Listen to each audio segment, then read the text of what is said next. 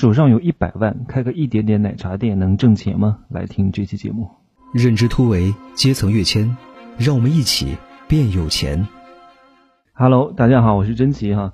我相信很多人都有一个梦想啊，特别是很多小姑娘哈，就是刚刚出社会的上班族，特别是上班族跟小姑娘都有一个梦想是什么？我要开一家咖啡厅，我要开一个奶茶店，想的美美哒啊，一定能挣钱啊。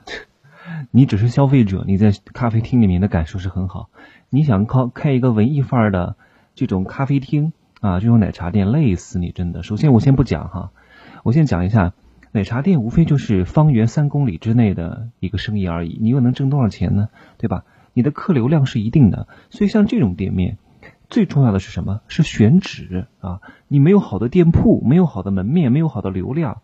你再好的产品也很难卖得出去的，哪怕现在有了外卖的加持，对不对？但好的门面是稀缺资源，好的门门面也会提高你的这个这个运营的成本，对不对？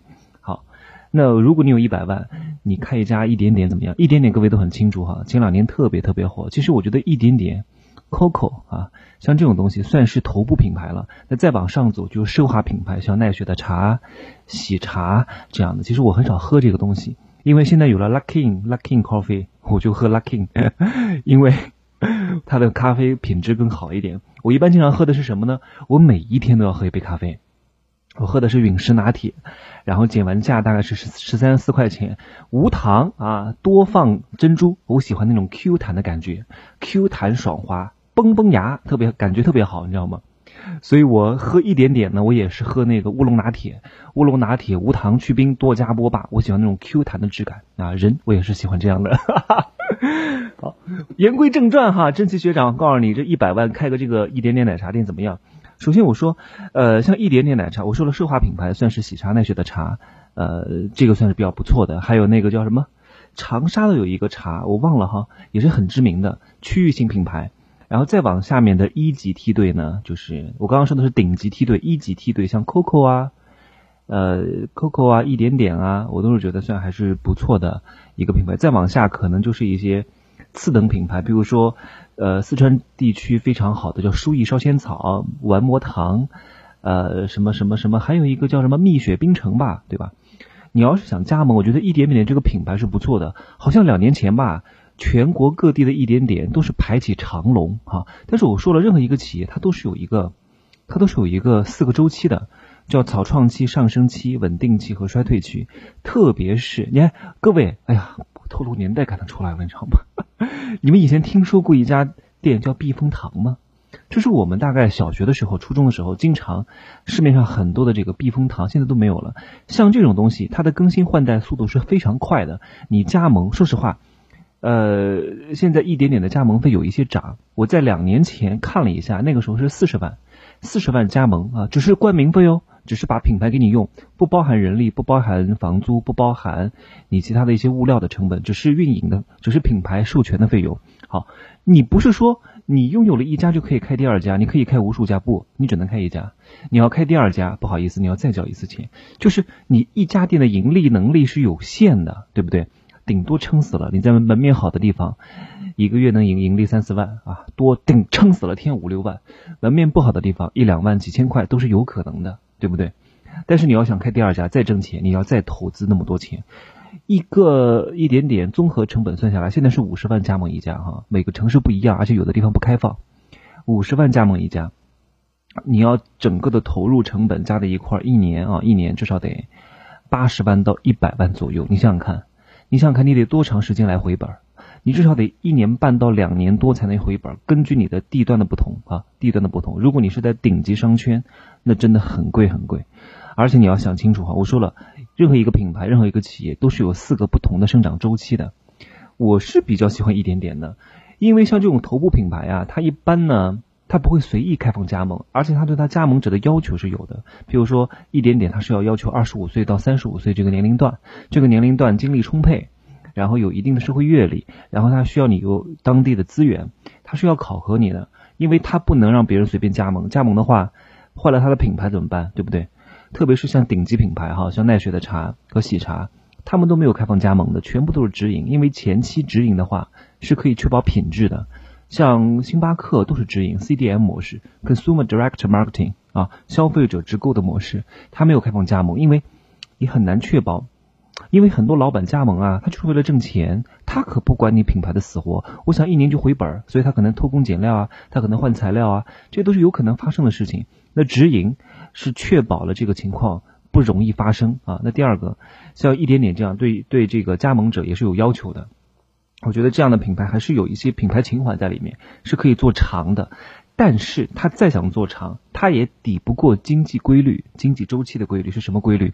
就是企业的这个生老病死。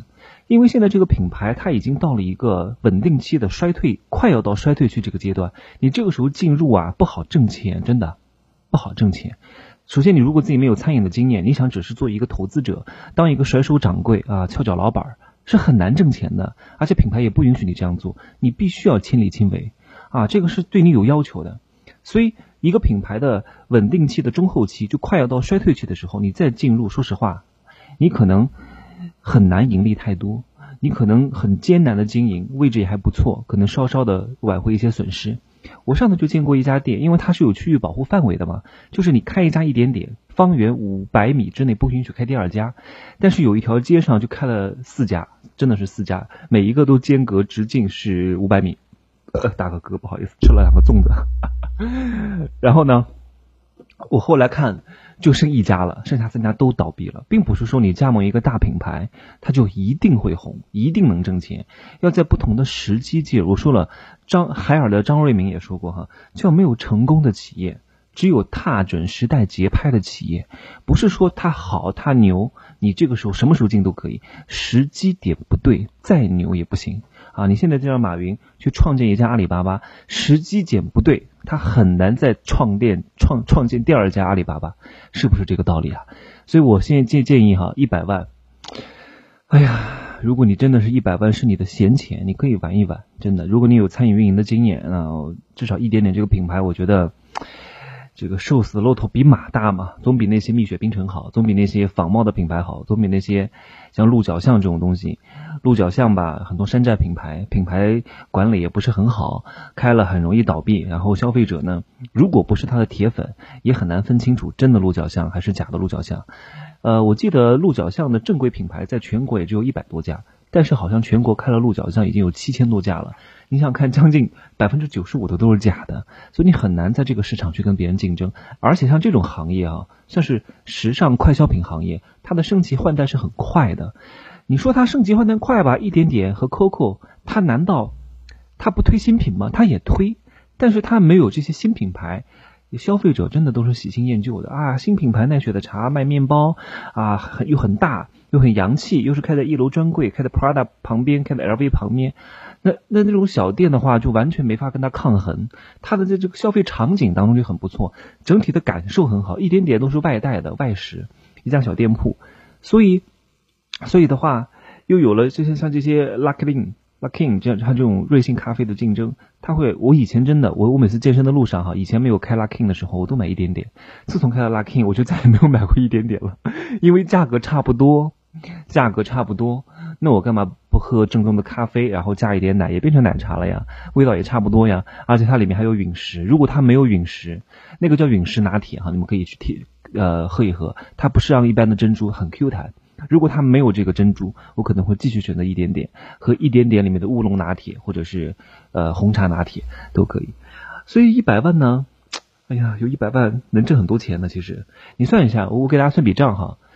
你如果开在一个位置居中的地段，不是特别好的一个比较好的小区的附近的话，一点点大概能够给你带来盈利是两万块钱一个月左右，两万块钱一个月，但是你不是从第一个月开始正正向盈利哈，你不是你的净利润，你还有成本，你还有投资的这些费用呢，你得算，你可能得一年半之后再回本，但是一年半之后我说了，你现在它都已经是稳定期之后的衰退期了，你现在再进，一年半回本之后，你可能是能够。将将就就的把这个本儿给挣回来，但是你耗费了时间跟精力啊！你的时间和精力难道不是钱吗？赚回来之后，很可能这个品牌就已经老化了，老化了你怎么办？这个时候盈利就很困难了。你哪怕那个时候，呃，挣不到两万块一个月，挣一万块一个月吧，一万块一个月，我觉得是是亏本的，你知道吗？因为你要耗费大量的时间跟精力继续投在里边的话是不值得的。我们要算综合的成本，不能只看表面上的账挣了多少钱。所以我的总结就是，一百万的话没必要再去加盟一点点了，真的，因为大家都想到这个生意。当大家都想到这个生意的时候，我真的觉得就没有必要了。你知道吗？现在不要觉得现在所谓的信息差哈，它都是啊都是信息化透明了啊，互联网甚至真的不是的，很多东西。在没有被互联网普及之前，都是一小撮人在挣钱，小圈子内的人在挣钱。真正在互联网上普及的时候，就已经没有那么挣钱了。这是事物的普遍规律。我说了，我只讲真相，只讲规律背后的规律，只讲生发知识的知识。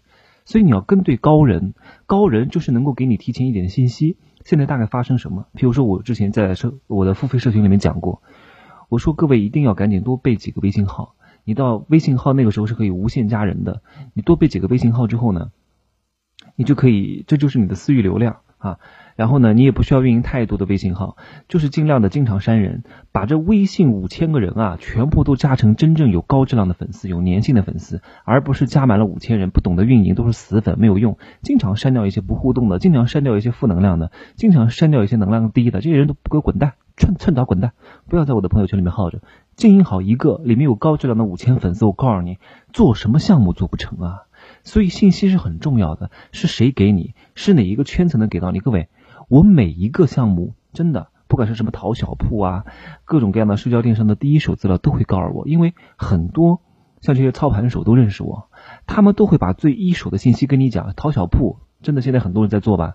我去年十月份就已经有这个项目方在跟我对接了，但我没法做。没法做，真的很多像有品有余啊，都是第一手的信息。你这个时候进去是能挣到钱的呀。等大家都刷了，你朋友圈真的，你朋友圈说实话也没有那么高端吧？啊，都是平民老百姓、一般人啊、普通人啊、俗人。当他们都都发的时候，你还能挣钱吗？对不对？百分之十的人在你的朋友圈发就已经挣不到钱了。一定要做先知先觉引领者，后知后觉消费者，不呃后知后觉跟随者，不知不觉消费者，跟对人太重要了，跟对高能量的人。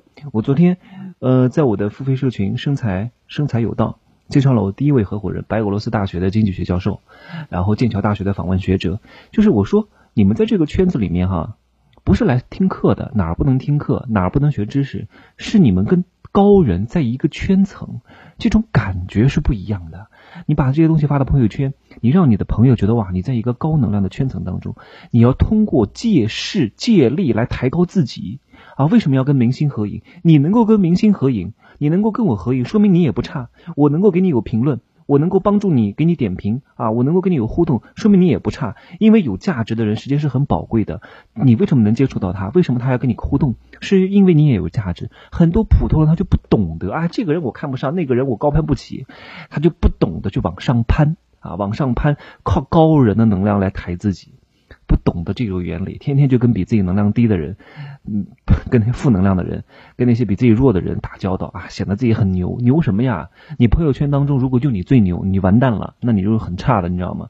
你朋友圈当中，你一定要比自己高的人，他能抬你、推你，跟你有互动。花钱交高人，这是我一直讲的一个道理，对不对？花钱交高人，好吗？不讲太多了哈，呃，免费的东西不想讲太多，好吧？那一一百万哈。一百万，如果我觉得今年经济形势不是很好的话，呃，有好的铺子，你可以去弄一弄，可以的，因为现在低价入市嘛，对吧？抄底，好吗？欢迎关注我的新浪微博“真情美学小陈”，点击屏幕上方的订阅条，订阅我的本张专辑。如果觉得节目还不错的话，可以素质三连，点转转评赞啊，转发到朋友圈，好吗？明天再见，See you tomorrow。